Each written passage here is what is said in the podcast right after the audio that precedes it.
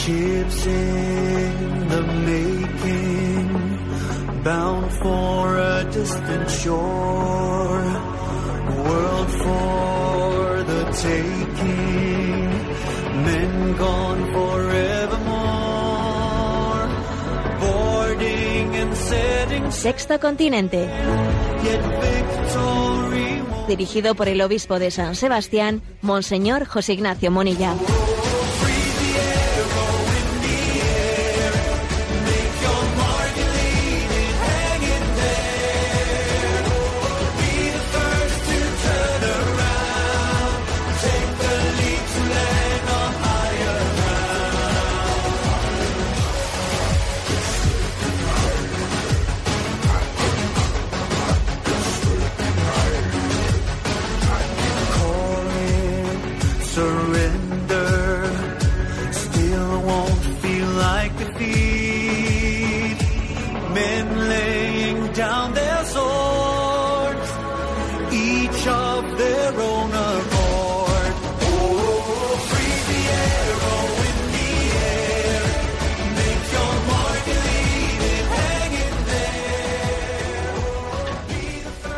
Cordial saludo a todos los oyentes de Radio María. Un día más, con la gracia del Señor, nos disponemos a realizar este programa llamado Sexto Continente, que lunes y viernes de 8 a 9 de la mañana, una hora antes en las Islas Canarias, realizamos aquí en directo en Radio María España.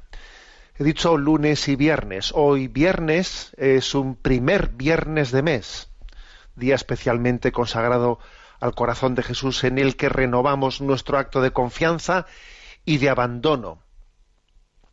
Sagrado corazón de Jesús, en ti confío, en vos confío. Saludo, eh, abro el programa de hoy con una noticia que es dura, a la que ya hemos hecho referencia en otras oportunidades, pero que creo que debe de ser, pues de vez en cuando, periódicamente recordada, cada vez que nos, nos ofrecen datos nuevos, porque es uno de esos temas que configuran de una manera determinante nuestra, nuestra actualidad y del cual nadie parece hablar, ni nadie parece reaccionar. Me refiero al tema de la crisis de natalidad. Ayer el Instituto de Política Familiar pues hizo público uno de sus, mm, de sus estudios, el estudio anual sobre, sobre el decurso del índice de natalidad en España y los datos que nos ofreció verdaderamente son, son preocupantes, ¿no? muy preocupantes. Hay que decir, se desprende de este estudio que nuestro país está en una situación de natalidad crítica, cada vez nacen menos niños y hay una caída vertiginosa de la fecundidad. Muy lejos estamos de la Unión Europea, incluso, ¿no? Y de la media mundial.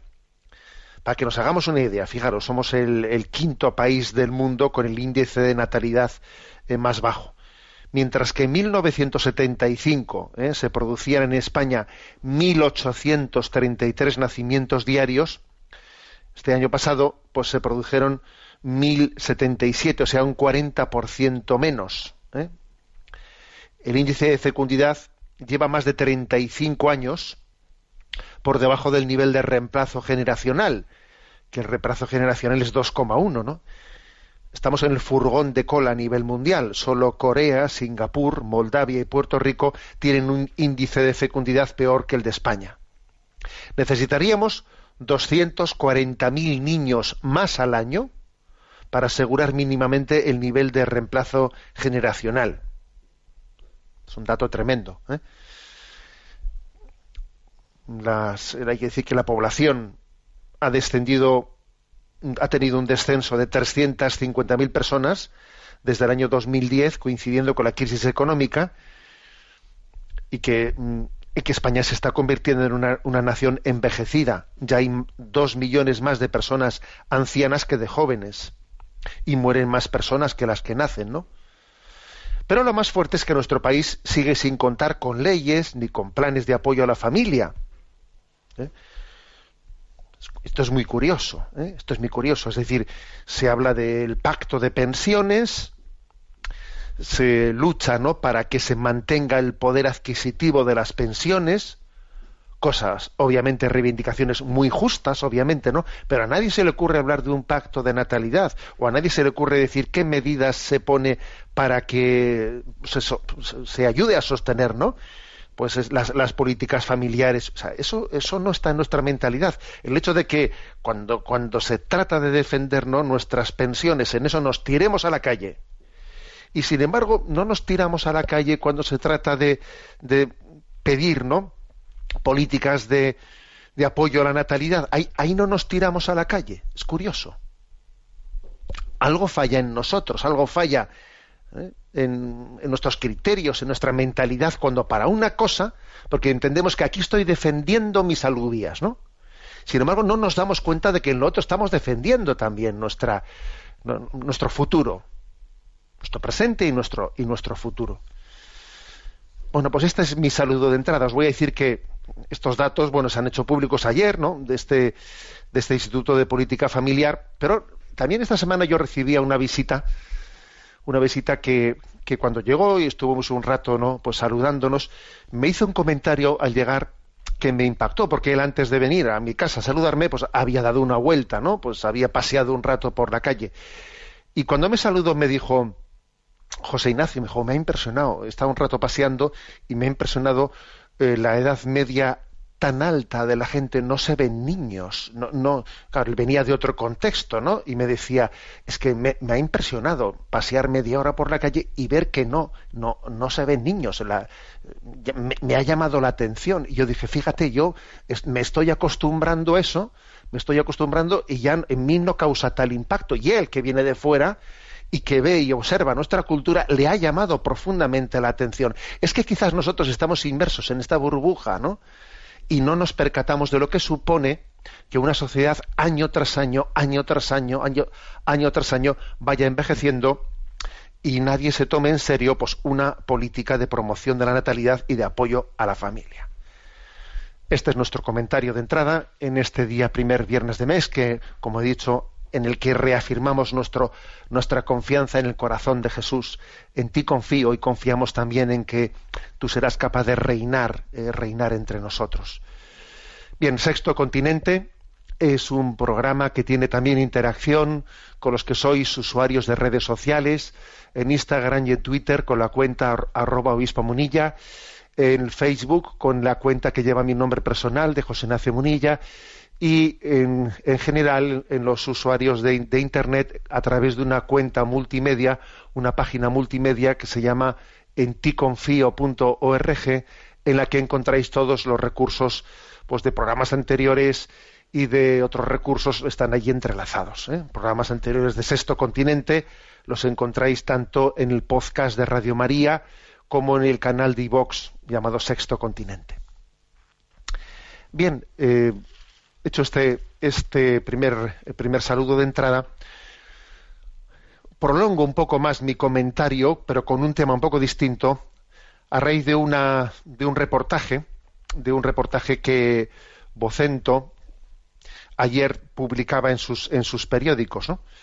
Y es, es, curioso, ¿eh? es curioso cómo hoy en día se puede publicar, ¿no? Se publica una cosa así sin impacto, sin impacto social ninguno. Si, si esto que os voy a comentar ahora, ¿no? Se hubiese publicado hace 10 años, hace 15 años, hubiese supuesto un impacto tremendo y la sociedad hubiese dicho, pero por Dios, pero cómo, no, pero ahora ya se publican, o sea, ahora ya se dan noticias como la que os voy a compartir ahora, sin que ya ya no pase nada, porque ya nos hemos acostumbrado a todo, ya todo da igual, ¿no? O sea, las resistencias morales espirituales y éticas se han ido, se han ido disolviendo. Y, y entonces en este todo, en este todo es lo mismo, todo da igual, pues, y en esta disolución paulatina de, de, de la imagen familiar, ¿no?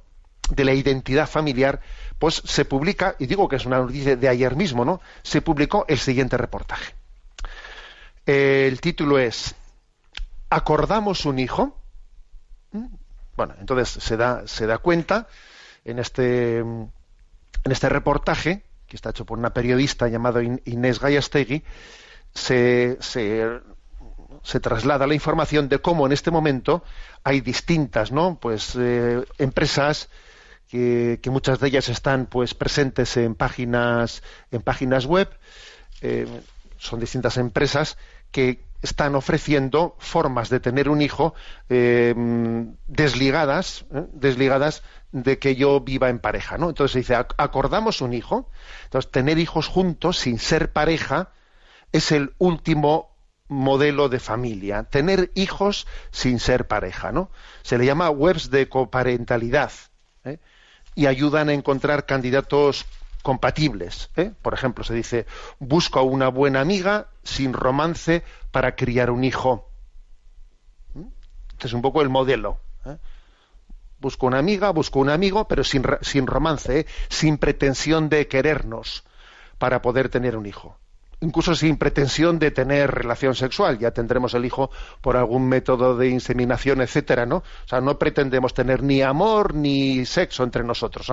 Somos dos personas que pactamos tener un hijo entre dos y no pensamos vivir juntos tampoco, ¿eh? No.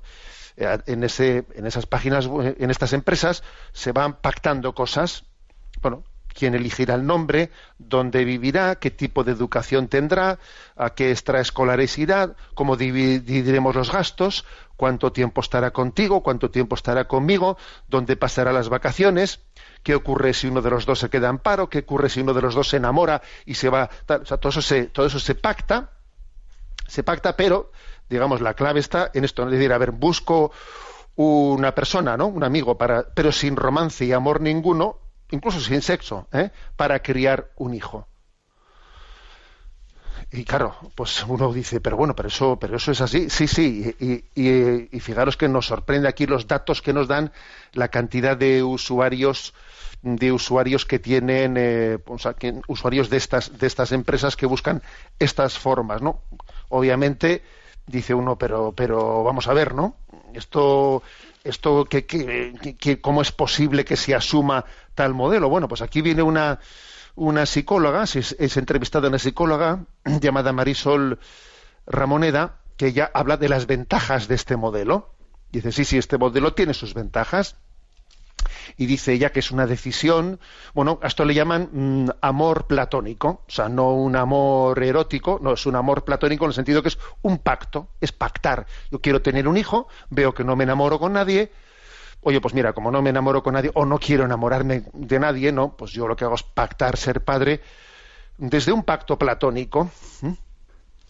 Es una decisión, dice esta psicóloga, que es interesante, que es una decisión racional y sopesada, no es la consecuencia de un accidente, que he tenido un hijo por accidente, o de ser arrastrado por la corriente de la vida normal, que esa corriente de la vida normal nos lleva a, a enamorarnos, emparejarnos y procrear. Pues no, uno no tiene, dice, no, no tiene por qué dejarse arrastrar ¿eh? por ese tipo de comportamientos que son eh, totalmente eh, pues corrientes, ¿no? Dice, no, eso de enamorarse, emparejarse y procrear es una, manera más racional y sopesada, en donde no es importante transmitir al niño un modelo de amor romántico entre padres, lo importante es transmitirle un ambiente sano, cordial y pacífico. ¿eh? Y no es un problema que se viva en, casas diferenciadas, siempre que se tenga las necesidades bien cubiertas, ¿eh? bueno, y sin que se conviertan en peonzas, o sea, pactándolo todo. Es curioso, ¿no? Es curioso, fijaros lo que, cuando uno ve esto, o sea, cuando uno ve a dónde, a dónde vamos, ¿eh? a dónde vamos, ¿eh? y ojo, ¿no? Que, que claro, que si uno ve, por ejemplo, como aquí también se da el dato de que en España hay unas 100.000 disoluciones, o sea, de 100.000 rupturas, no divorcios anuales, frente a 175.000 bodas, claro, al año hay 175.000 bodas y al año hay 100.000 rupturas, ¿no? O divorcios. Claro, uno, se, va dando cuenta que, que, nuestra sociedad está gravemente herida, gravemente herida. Eh, ahora permitidme mi, mi palabra de análisis, ¿no? Es que la herida principal, la herida principal que tiene nuestra, nuestra sociedad es, es la herida, la incapacidad de amar la incapacidad de amar. Es que Jesucristo es plenamente necesario para que seamos capaces de amar. Amar desde la cruz. Amar también aceptándonos como somos y aceptando a los demás como son. El gran drama del hombre es que no es capaz de amar. Porque está herido, porque sus heridas le impiden, le impide la entrega, porque amar es entregarse. Ese es el drama de la humanidad. Y entonces cuando uno no es capaz de amar, no sabe ni cómo, ni cómo sustituir esa, o sea, hace, hace unas cabriolas, unas cabriolas para intentar suplir esa carencia de amor que son absurdas, son absurdas, ¿no? Y utiliza a los niños como animales de compañía. Y es capaz, ¿no? Y es capaz de, pues de poner un modelo en el que dice, bueno, pues incluso lógicamente justificando esto, nadie va a decir yo quiero un niño como un animal de, compañía, no, no, lo que dirá será, bueno, pues yo le daré, intentaré darle a un niño un super mamá y una super papá, pero como muchas veces hemos dicho en este programa, un niño no necesita un super papá y una super mamá. Un niño necesita un padre y una madre que se quieran mucho, que es muy distinto. No necesitamos supermanes lo que necesitamos es un amor estable. Lo que necesitamos es ser hijos, ¿no? De esa experiencia originaria de un amor incondicional. Y eso es lo que, lo que el hombre no es capaz, no es capaz de amar. Y entonces, como no es capaz de amar y no pide ayuda, el único que podría darle ese, esa respuesta, que es el corazón de Cristo, pues entonces entramos en una, en una crisis antropológica, en una crisis de familia, en una crisis de identidad personal, ¿no? Porque no sabemos recurrir a la fuente del amor, que es Jesucristo. Bueno, pues hoy que es el día del sagrado primer viernes de mes, vamos a pedir tal gracia, ¿no? En este canto al corazón de Cristo.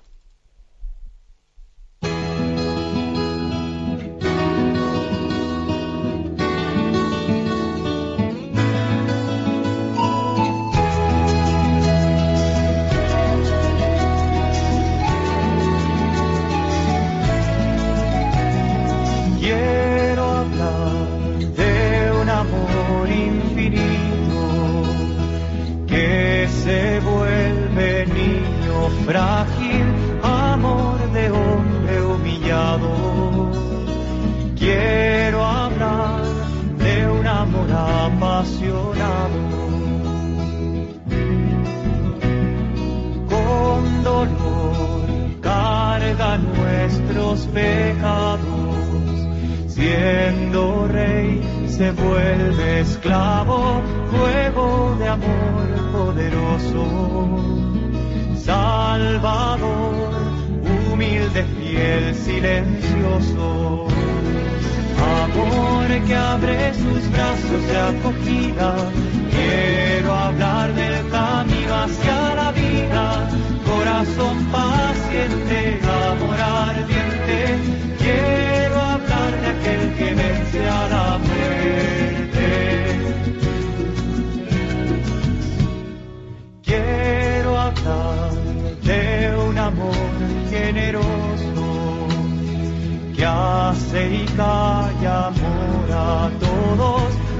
Buscándonos todo el tiempo, esperando la respuesta, el encuentro. Amor que abre sus brazos de acogida, quiero hablar del camino hacia la vida corazón paciente, amor ardiente, quiero hablar de aquel que vence a la muerte.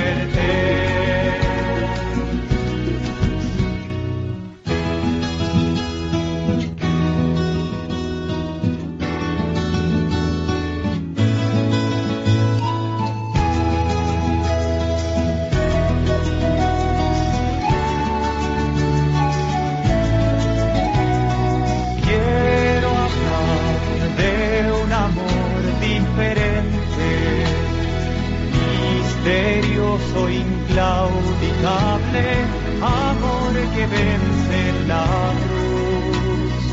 Quiero hablar del corazón de Jesús. Amor que abre sus brazos de acogida. Quiero hablar del camino hacia la vida.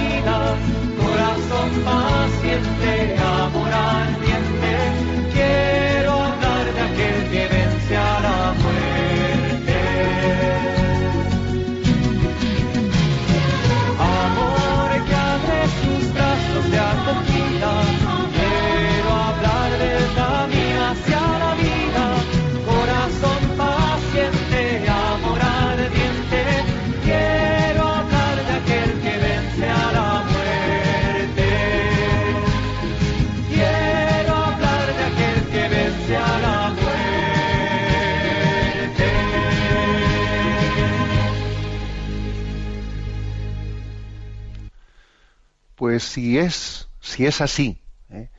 que precisamente el gran drama del hombre de nuestro tiempo, del hombre y de la mujer de nuestro tiempo es, es la incapacidad de amar, ¿no? La necesidad de amar, pero la incapacidad por esa herida que el pecado ha, ha grabado no profunda en nosotros.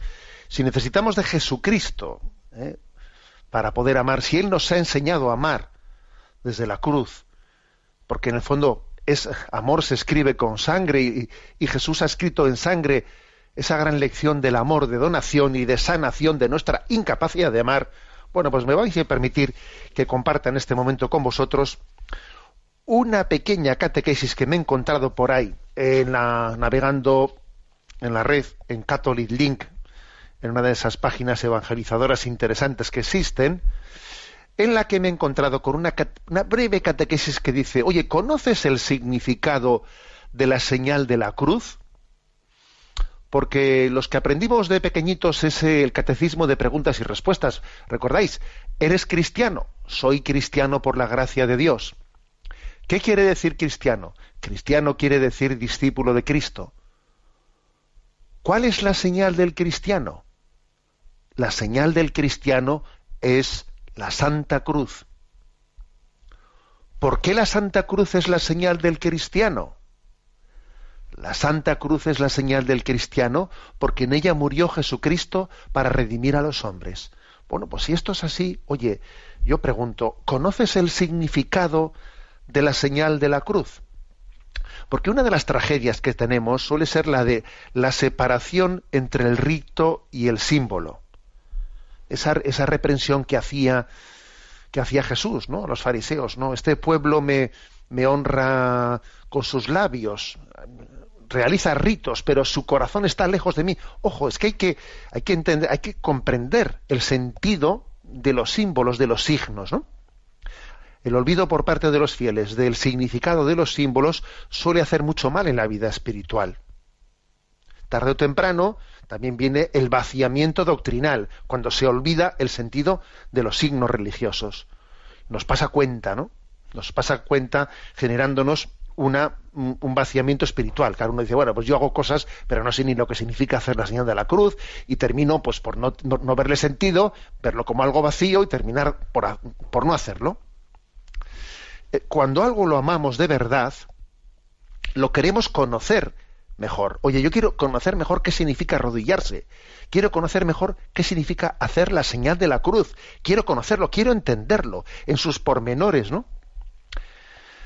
Cuando no tenemos interés por estas cosas, pues en el fondo estamos delatando una falta de amor sincero, ¿no? Bueno, por eso creo que es importante hacerse esta pregunta. ¿Qué significa la señal de la cruz? Si es que resulta que es la señal del cristiano, oye, si es la señal del cristiano, habrá que, habrá que entender qué significa, ¿no? Bueno, pues mm, brevemente, brevemente, la señal de la cruz tiene eh, principalmente, ¿no? Me, sirvo de esta catequesis de Daniel Prieto en Catholic Link, conoces el significado de la señal de la cruz, las tres hermosas verdades que contiene. ¿Cuáles son las tres hermosas verdades que contiene? La primera, la más eh, obvia y esencial, es la Trinidad, porque la señal de la cruz se hace en nombre del Padre, del Hijo y del Espíritu Santo. La, la primera enseñanza, la más obvia, es que Dios es Trinidad que estamos envueltos en la Trinidad. En Él vivimos, nos movemos y existimos. Somos, hemos sido creados por el Padre, el Hijo y el Espíritu Santo. Estamos envueltos en un amor, somos hijos de esa familia. Dios es uno, pero es familia. Y hemos nacido de ese amor intratrinitario. Estamos envueltos en el amor de Dios. Primera enseñanza. Segunda enseñanza a la hora de hacer la señal de la cruz. Claro, hacemos la señal de un lugar, de un sitio, de un patíbulo, no lo olvidemos, en el que Jesús entregó su vida por nosotros. Siendo el inocente, entregó su vida en favor de los que somos culpables, ¿no? Entonces, a ver, la segunda enseñanza es la de decirte, te quiero mostrar cuál es tu dignidad, cuál es tu valor, ¿Cuál es el precio? ¿Cuál es tu precio? ¿Cuánto vales tú? ¿Cuánto vales? ¿Te has puesto precio alguna vez a ti mismo? Y alguno estará diciendo, yo valgo muy poco, yo, tú vales mucho, tú vales mucho, tú vales la sangre de Cristo. ¿Cuál es tu dignidad? has sido comprado al precio de la sangre de Cristo. Esta es la segunda enseñanza de la señal de la cruz. Yo soy muy pequeño, pero para Dios soy muy importante. La prueba es que, entregó su Hijo a la cruz para rescatarme. Esta es la segunda enseñanza. ¿eh? Potente, ¿eh? Y la tercera. La señal de la cruz, según la voy realizando, primero pongo los dedos en la mente, después bajo al pecho y después signo pues el brazo, eh, el, hombro izquierdo y derecho, ¿no? Es decir, que con esa, con esa, con ese signo estoy también significando el para qué he sido creado por esa Trinidad y para qué he sido rescatado.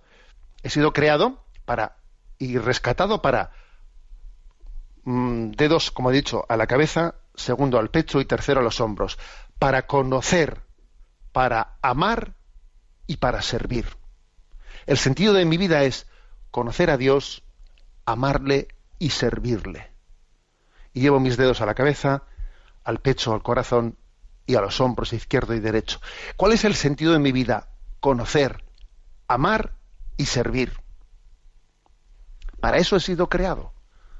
¿Qué pinto yo en esta vida? Conocer más a Dios, amarle más y servirle. En todo amar y servir, que decía, ¿no? San Ignacio de Loyola. Este es el sentido de la vida. Cada vez que haces la señal de la cruz, lo estás, lo estás significando. Resumamos, pues, ¿no? Las tres hermosas verdades que contiene el signo de la cruz. Estamos envueltos en la Trinidad, el nombre del Padre y del Hijo y del Espíritu Santo. A esta vida hemos, venido en el nombre de la Trinidad. Fui bautizado en el nombre de la, de la, Trinidad. Yo te bautizo en el nombre del Padre y del Hijo y del Espíritu Santo. Cuando marchemos de esta vida le pedimos a Dios que alguien nos bendiga y nos diga, marcha en el nombre del Padre, del Hijo y del Espíritu Santo. Así se dice en la oración de encomendación del alma. Marcha en el nombre del Padre, del Hijo y del Espíritu Santo. Segundo, el segundo sentido es, reconocerme, recordarme cuál es mi valor, cuál es mi precio. Soy precioso a los ojos de Dios porque Él me ha redimido y rescatado al precio de la sangre, de su sangre. Tercer lugar, me recuerda cuál es mi vocación, la señal de la cruz. Llevando mis, dedos a la, frente, al pecho y a los hombros, me recuerda que he sido creado para conocer, amar y servir. Bendita señal, bendito signo.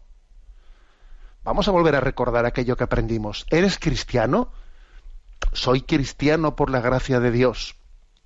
¿Qué quiere decir cristiano? Cristiano quiere decir discípulo de Cristo.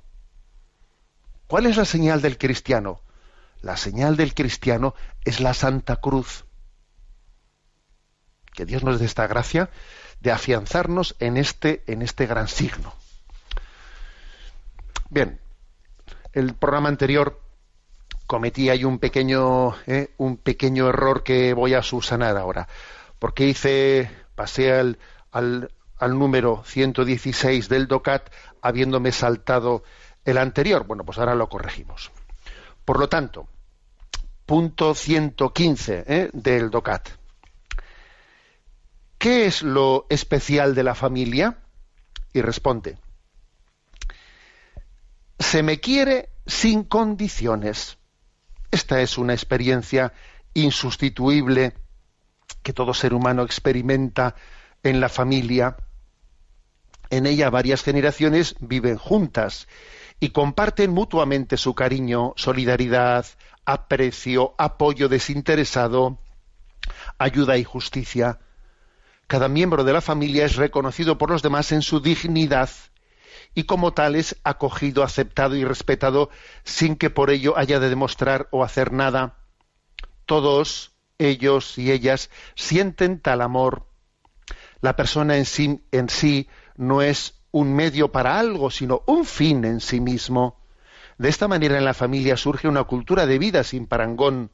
En nuestros días cobran gran importancia criterios de eficacia y funcionalidad, por ejemplo, económicamente, y frecuentemente predomina la atención a lo material. Esta mentalidad es algo que supone un desafío para las familias y que con frecuencia incluso las destruye. Bueno, como veis, es un punto del catecismo que especialmente en donde pone el acento, ¿no? en donde que se subraya, es decir, a ver, lo ¿dónde está lo esencial de la familia? Bueno, pues en la incondicionalidad del amor. Este es el tema, este es el tema clave. es decir, existe un lugar en el que no se me quiere por el interés. Existe un lugar en el que la única razón de ser, de que yo esté ahí, es ser yo.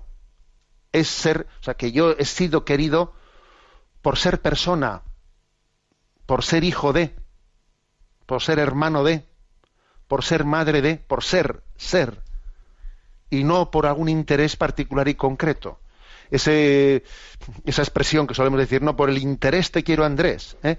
Todo lo que en esta vida se hace tiene algún interés concreto.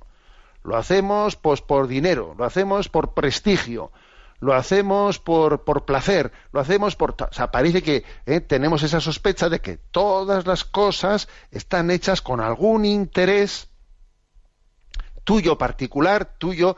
¿eh? pues no es verdad, no es verdad. La familia, en el sentido originario de, no, de esa vocación que tiene, es el lugar en el que se demuestra que no es verdad eso, que, es, que, la razón de ser de la vida es un amor incondicional. Si me quiere como soy, como hijo, ¿eh? y ya está, acordaros de esa famosa frase, ¿no? Que escuchamos en aquella entrega de los premios Goya, ¿eh? pues que será inolvidable, ¿no? cuando un actor discapacitado dice ante toda España y dice, yo sí quisiera tener un hijo como yo, porque tengo unos padres como vosotros. Claro, es que esa frase fue, fue tremenda, fue definitiva, ¿eh? porque demostró, demostró que la razón de ser, ¿no? De, de, lo, no es verdad que, que, todo, que todo tenga un interés eh, egoísta, ¿no? no es verdad que todo tenga un precio, no es verdad eso es fruto de nuestro pecado, pero no es así, no ha salido así de las manos de Dios. Por eso, por cierto, por cierto, tenemos que estar especialmente atentos, atentos a cuando en la vida familiar infiltramos nuestros egoísmos y entonces estamos velando, estamos nublando, estamos eh, este, este principio del amor incondicional. Si resulta que uno no se purifica continuamente de su pecado, Estoy pensando en un padre de familia, ¿no? Pues por ejemplo, un padre de familia, etcétera, que, que, no tiene, o sea, que no está continuamente purificándose de sus de sus intereses, de su amor propio, de su interés particular, ¿no? Puede estar velando este principio importantísimo en el que uno tenga la experiencia de que soy amado incondicionalmente. Y yo qué sé, por ejemplo, ¿eh? pues imagínate un padre que, que lo que tiene es mucho amor propio y lo que quiere es que reluzca las buenas notas que mi hijo ha sacado, ¿no? Y, si mi hijo ha sacado buenas notas, lo, exhibo delante de mis compañeros. Y si ha sacado malas notas, me avergüenzo de él. Cuidado con eso. Porque estás con tu amor propio, estás velando lo que es el, ser de la familia. O se me ocurre otro, otro ejemplo. El hecho de que alguien mira, pues sí, yo quiero incondicionalmente ya, pero luego tengo mis vicios y mis vicios son que yo tengo que, pues eso, que jugar la partida, que ver el fútbol, que irme con mis amigos, no sé, de tal manera. Y a mí eso que no me lo toquen, porque es que si me lo tocan, pierdo. A ver, cuidado, porque con ese hábito, ese vicio que te estás generando ahí, estás de facto transmitiendo el mensaje de que eso de que el amor es incondicional, etcétera, pues es una teoría, pero luego tú te llega la hora del partido, te llega la hora y que nadie te toque tu cerveza y tu no sé qué. O sea, cuidado, porque como uno no tenga ¿no? Una, una continua vigilancia de sus amores propios, egoísmos personales, en la práctica puede estar velando y difuminando este principio clave que hemos dicho de lo que es la familia, el lugar en el que se experimenta de una manera originaria el que somos queridos incondicionalmente. Pero claro, para que eso no sea un principio teórico muy hermoso, sino que uno eso se perciba existencialmente, claro, os podéis imaginar que es muy importante vaya que sí es muy importante, pues trabajar el que mm, pues mis pecados personales, mis egoísmos mm, particulares no estén velando esa gran verdad, porque claro, el hijo lo que el hijo dice, sí, sí, a mí en la clase de religión me enseñan que el amor de Dios es incondicional y que la familia es el lugar en el que se expresa, eh, se expresa esa verdad de que el amor es incondicional. Ya, pero yo veo que a mi padre sus vicios no se los toca a nadie y que cada uno va a lo suyo allí. Claro, mal asunto. Por eso nuestros pecados de egoísmo en el seno de la familia, ese es un tema serio. Es un tema serio en el que no debiéramos de tener tregua, ¿no? En nuestro, pues en nuestra en nuestra revisión interior. Porque aquí viene una frase de San Agustín, que ya sabes que cuando San Agustín habla, sube el pan. Las frases de San Agustín tienen un peso muchas veces inversamente proporcional al número de palabras, porque las frases cuanto son más breves tienen más peso en San Agustín. ¿eh? Y aquí dice, y lo cita ¿eh? al margen este punto del DOCAT, la vida de los padres es el libro que leen los hijos toma del frasco carrasco. Es así, es así. ¿Cuál es el primer libro que ha leído mi hijo? El primer libro que ha leído mi hijo es mi vida. Ese es el primer libro que ha leído. Mucho antes de que empezase alguien a decirle la P con la PA. O sea, ese es el primer libro que ha leído. Entonces, claro, tenemos una gran, ¿no? Una gran responsabilidad, no solo para predicar un principio, sino para transmitir esta experiencia vital en el seno, en el seno de nuestra familia. Bueno, pues como hemos citado a San Agustín, que yo siempre ya sabéis que, le, que, soy un forofo suyo, vamos a escuchar este canto hermoso, canto referido ¿no? al, al canto a la hermosura que hace San Agustín en sus obras y en su vida.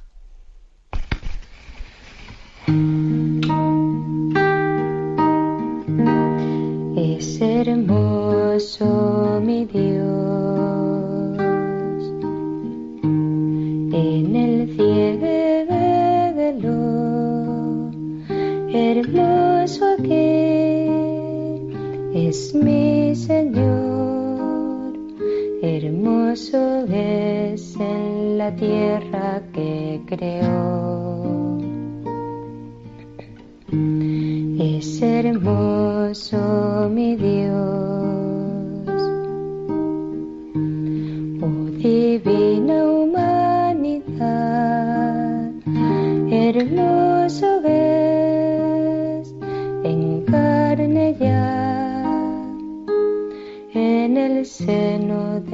su madre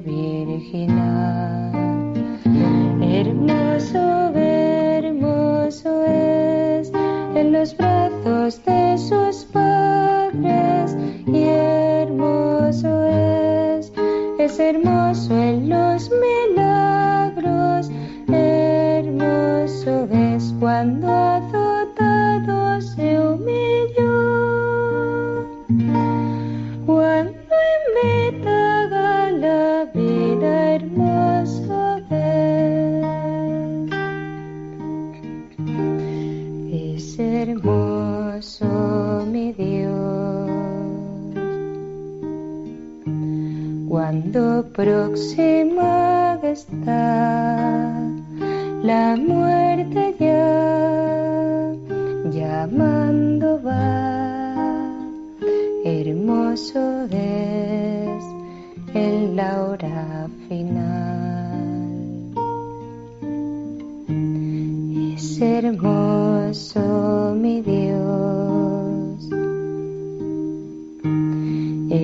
hermoso es al entregar su espíritu hermoso ves cuando de nuevo lo vuelve a tomar. Hermoso es en la cruz y es hermoso en el sepulcro.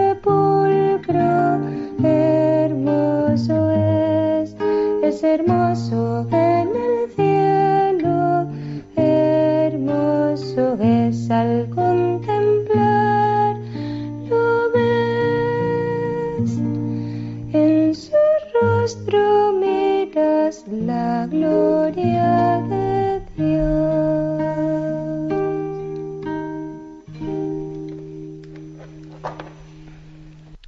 Lo fuerte, lo profundo, ¿no? de esta reflexión de San Agustín, es ver la hermosura de Dios incluso en la cruz, incluso en el sepulcro, dice. Porque uno ve, eh, ve esa gracia que está latente, presente en medio del sufrimiento y entonces, claro, obviamente ve la hermosura en la resurrección y ve la hermosura en el cielo. Bueno, tenemos ahora un espacio para la intervención de los oyentes. Sabéis que hay una, un correo electrónico que es sextocontinente al que podéis hacer llegar vuestras preguntas. Y tenemos a Rocío pues en la emisora y le vamos a pedir que nos vaya presentando las preguntas seleccionadas esta semana. Buenos días. Muy buenos días. Adelante. Pues la primera pregunta es de Antonio Corcuera, que dice, en un pasaje de las cartas de San Pablo se dice, el justo vivirá por la fe. Y he escuchado algunas veces predicar en este sentido, remarcando que tenemos que vivir de la fe y no del sentimiento de la fe. ¿Podría explicar esto un poco más? Sí, está, en Romanos, ¿eh? Romanos 1.17, el justo vivirá por la fe. A ver, es, importante, quizás nosotros tenemos un riesgo, un riesgo que claro, como mm, intentando luchar ¿eh? contra la vivencia de la religiosidad, eh, pues meramente ritualista, eh, insistimos mucho que la religiosidad tiene que ser de corazón y no meramente no pues de unos eh, ritos exteriores. Hay que nuestra verdadera religiosidad tiene que ser de corazón. Claro mm, al remarcar eso uno puede pensar que lo que está hecho de corazón se identifica como un sinónimo con el sentimiento entonces eh, la fe es verdadera si tienes mucho sentimiento si no tienes sentimiento, si tú vas a hacer oración y allí no sientes nada, entonces eh, tu fe no es verdadera, es una fe falsa. No, no es verdad. Hacer las cosas de corazón y sentir, tener sentimientos, ojo, esos son dos cosas que no se identifican sin más. ¿Eh? Eh, entonces, maticemos esto, porque es que eh, lo de que uno cuando, por ejemplo, comulga, tenga unos sentimientos interiores que se emocione, se emocione, incluso se, le, se le saltan las lágrimas por la emoción de sentir a Jesús cerca de él, o que en otra ocasión o en otro momento de su vida uno comulgue y no sienta esa emoción, eso no se puede identificar con, la, eh, con, con, estar, con haber hecho bien o mal la comunión. No. Porque a veces el Señor, a lo largo de la vida espiritual, es frecuente que en un momento determinado sí que nos acompañe con una emoción profunda nuestros primeros pasos de la fe. Pero luego también es frecuente que, que, ese sentimiento de la fe se esconda y que tengamos que caminar más, digamos, en sequedad. En sequedad. Que no quiere decir que cuando uno eh, pues eh, reza y no sienta esa emoción y no se emocione, no quiere decir que esté rezando mal, no quiere decir que no esté rezando de corazón, no, es que el, es que lo, emotivo no, es una cosa que, bueno, pues que, que primero que, marque, ayuda, obviamente ayuda, claro que ayuda. Si uno va un día a rezar y, siente una emoción profunda, eso claro que le ayuda mucho a rezar. Pero no entendamos que si he hecho mal tal cosa, o sea, que si no he experimentado tal cosa, es que lo he hecho mal. No. Entonces, cuando San Pablo dice, el justo vivirá por la fe, se está refiriendo, o nosotros interpretamos esa expresión, entre otras interpretaciones posibles, en este hay que caminar también en la oscuridad de la fe, porque la fe es luminosa, pero al mismo tiempo también la fe eh, pues es una luz que está velada y hay que ser capaz de permanecer fieles en medio de ella. El justo no vivirá por el sentimiento de la fe, no, vivirá por la fe. Y en ese caminar en medio de, oscuridades, eh, pues, pues está, porque me, habéis escuchado muchas veces que la fe es como un cuerpo traslúcido, ¿eh? que entre el, opaco y el transparente, el opaco es el, cerrarse completamente a Dios, ¿no? El transparente es el estar en el cielo. Y el traslúcido, el traslúcido, pues es el vivir de la fe. A veces el traslúcido deja pasar más luz y parece que casi casi se acerca al transparente. Otras veces el traslúcido, bueno, deja pasar un poco de luz, pero la casi la figura no se nota nada, ¿eh? Bueno, pero nosotros caminamos en un traslúcido que a veces deja pasar más luz, a veces deja pasar menos, pero es el traslúcido de la fe. Y lo importante es permanecer fieles aun cuanto haya más nubes o haya menos nubes.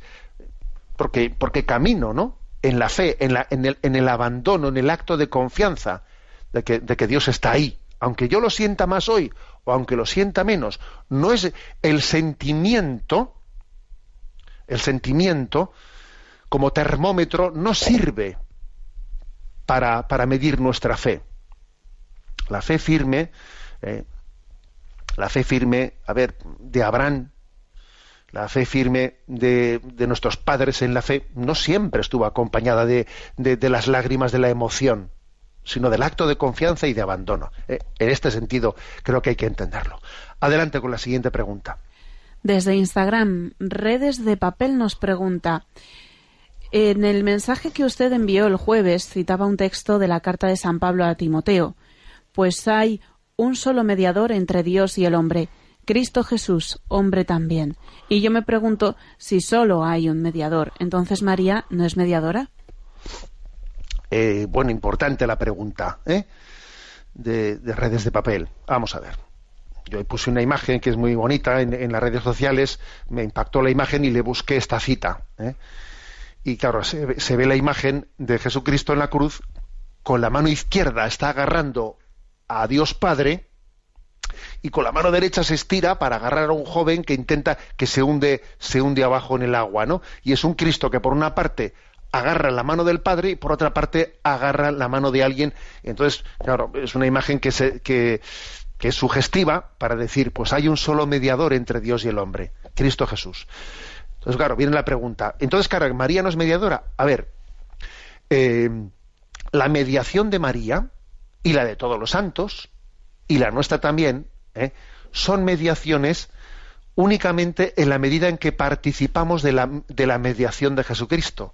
O sea, una criatura humana, una criatura humana no puede ser mediadora delante de Dios si no es porque ha recibido la gracia de que Dios haya venido a nosotros, que ese es Jesucristo, Dios venido a nosotros, hombre también, hombre también, que es el que establece el puente de unión entre Dios y el hombre. Es que si Jesucristo no hubiese venido y no hubiese eh, cubierto un puente, nadie, ni María hubiese podido ser mediadora, ni ningún santo hubiese sido mediador, ni tú tampoco podías rezar ahora por otro y ser mediador en cierto sentido, porque si tú rezas por otro, estás siendo mediador también, ¿no? Ya, pero todas esas mediaciones son posibles, la, la primera, la de María, mediadora de todas las gracias, porque Jesucristo vino a nosotros, estableció ese puente de la encarnación, que ninguna criatura humana hubiese podido ser capaz ¿no? de, cubrir si no es porque Dios hubiese venido a nosotros. O sea que mediador en el sentido, digamos, eh, estricto de la palabra, solo es Jesucristo. Ahora, en un sentido más amplio de la palabra, lo es María, claro, mediadora de todas las gracias. En un sentido más amplio de la palabra, lo son los santos, lo eres tú, lo soy yo. Pero las mediaciones nuestras, las mediaciones de los hombres y mujeres, la de María, la primera, son participación de la, de la, de la única mediación posible de Jesucristo, ¿no? O sea, María es mediadora en Cristo. En Cristo. Por eso, repito, ¿no? Este, este texto, que es un texto de la primera, de la primera carta de Pablo, a ver si me fijo aquí cuál es la cita, perdón, vamos a ver. Sí, primera Timoteo 2.5 hay un único Dios y hay un único mediador entre Dios y los hombres, Cristo Jesús, hombre también. Bien, adelante con la siguiente pregunta.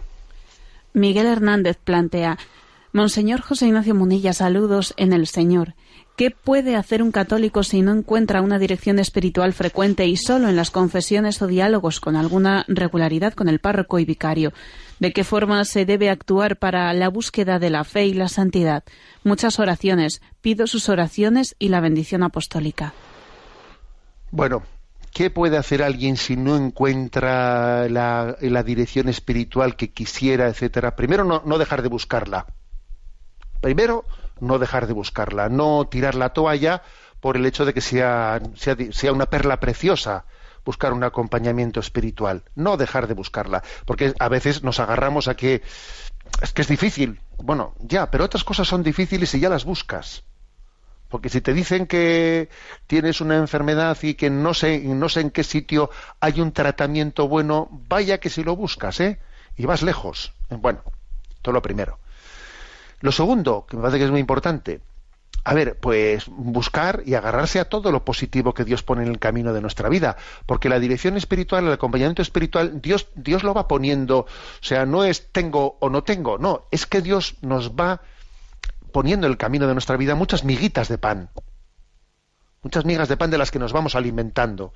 Dice, jo, fíjate qué bueno esto, fíjate qué oportunidad tengo yo aquí, voy a echar mano de esto, oye, me han ofrecido tal cosa, o sea, uno tiene que en la vida espiritual, en su vida, tiene que ir haciendo eh, el discernimiento de qué cosas pone Dios en el camino de mi vida. Y estar atento, ¿no? A discernir si esos dones de Dios te los está ofreciendo y discernir, ¿eh? y discernir en criterio de si es bueno, adecuado, prudente y bueno para mí, no en el sentido de que, pues eso, ¿no? que me apetece o no me apetece. Ojo, porque a veces uno puede estar añorando en teoría, ¿no? Una dirección espiritual. Pues fetén, a ver, pero si de facto te está ofreciendo el Señor cosas y no las estás aprovechando. A ver, ojo con eso, ¿eh?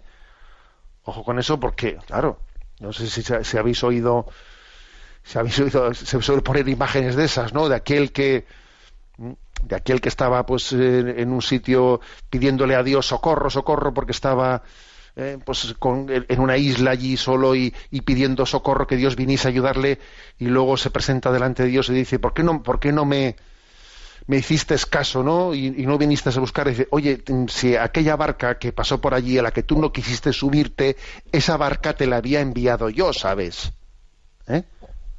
Tú, pretendías, no sé, que viniese en helicóptero, a ver qué no. Bueno, pues ese, esto lo pongo como un ejemplo para que uno lo traduzca a su vida concreta. Primero, no cansarse de seguir buscando ¿no? los acompañamientos espirituales, pero sobre todo tener actitud de, de, prontitud para, pues, para sumar para, para todo lo que Dios pone en el camino de nuestra vida. Adelante con la siguiente pregunta. Desde Murcia, Maribel escribe diciendo, me ha hecho mucha gracia ver el mensaje que envió usted a las redes el 22 de febrero, acompañado de una foto de un burrito que asoma la cabeza desde el establo. Cuando faltan los caballos nos toca trotar a los pollinos. Esa es la frase que acompañaba la imagen, pero lo más gracioso es que es de San Juan 23. ¿Podría usted explicarnos en qué contexto pronunció Juan 23 estas palabras y qué quería decir? Sí, Juan 23 solía decir esa expresión de vez en cuando. Cuando faltan los caballos, nos toca, nos toca trotar a los pollinos. Pues porque, bueno, Juan 23 era un hombre pues que, que no era especialmente, bueno, pues un intelectual. Y además físicamente hablando, pues no era un hombre apuesto, un hombre más bien bajito, gordito. O sea, no era alguien de esos que digamos, vamos a invitarle a alguien que, eh, pues que, tiene mucho relumbrón. No. Juan 23 no, no, no era así. Era más bien alguien pues que dice, pues oye, exteriormente no, pues no parece que tenga una serie de cualidades de esas que dice, jo, me gustaría eh, pues tener el culturón que tiene ese, me gustaría tal, pues no. Entonces, fíjate, ¿no? Hay dos maneras de, reaccionar en, en, ese contexto. Una, la típica, acomplejarse. Acomplejarse. Ay, es que a mí me gustaría, pues como ese, como el otro. A ver, cuando faltan los caballos, nos toca trotar a los pollinos. Y es que además al final, para poder trotar hay que ser pollino, porque como uno se crea caballo de pura sangre, vamos mal. Vamos mal. Al final, al final fácilmente ocurre que su, preten, su, su, su soberbia, su vanidad, va a pretender suplantar la gracia de Dios. El Señor quiso caminar sobre los lomos de, un pollino, no sobre los lomos de un caballo de pura sangre. Por algo será, por algo será que el Señor elige a pollinos, ¿no? Y no a, caballos de pura sangre para trotar encima suyo. Bueno, pues aquí también hay una enseñanza de la cual tenemos que, que, extraer, ¿no? Muchas consecuencias. Bien, me vais a permitir que antes de daros la bendición eh, pues haga referencia a que ahora mismo, pues eh, a las nueve de la mañana, en esta casa de Radio María, pues se va a abrir una nueva fase de la campaña mm, con la que Radio María está comprometida, que es la campaña Vuelve a casa. Vuelve a casa, que tenéis que también es el nombre de una página web, ¿no? Vuelveacasa.es. Pues es una campaña que ha tenido tres años, que tiene tres años de desarrollo. La primera era vuelve a casa, la segunda pide y la tercera celebra. Bueno, pues ahora se va a comenzar justamente ahora, al, al término de este programa, a las nueve de la mañana, ¿no? Comienza esta tercera fase, el tercer año, celebra coincidiendo con la acción de gracias por los 20 años de Radio María en España. O sea que os invito ¿eh? a adentraros en, la página web vuelveacasa.es y a, y a darle gracias a Dios ¿eh? por todos los testimonios de las cosas buenas, de las cosas buenas que recibimos. Y además también, bueno, pues eh, yo que hablo desde donde hablo, también voy a dar gracias a Dios porque tenemos una noticia buena, que es que también ha llegado alguna ¿eh? alguna concesión de alguna licencia a Radio María aquí en el País Vasco. Y yo digo, y bueno, pues gracias sean dadas a Dios de que desde nuestra eh, pequeñez de pollinos también el Señor quiera servirse no para seguir emitiendo la palabra. Me uno no a la acción de gracias de Radio María en estos 20 años. La bendición de Dios Todopoderoso, Padre, Hijo y Espíritu Santo, descienda sobre vosotros. Alabado sea Jesucristo.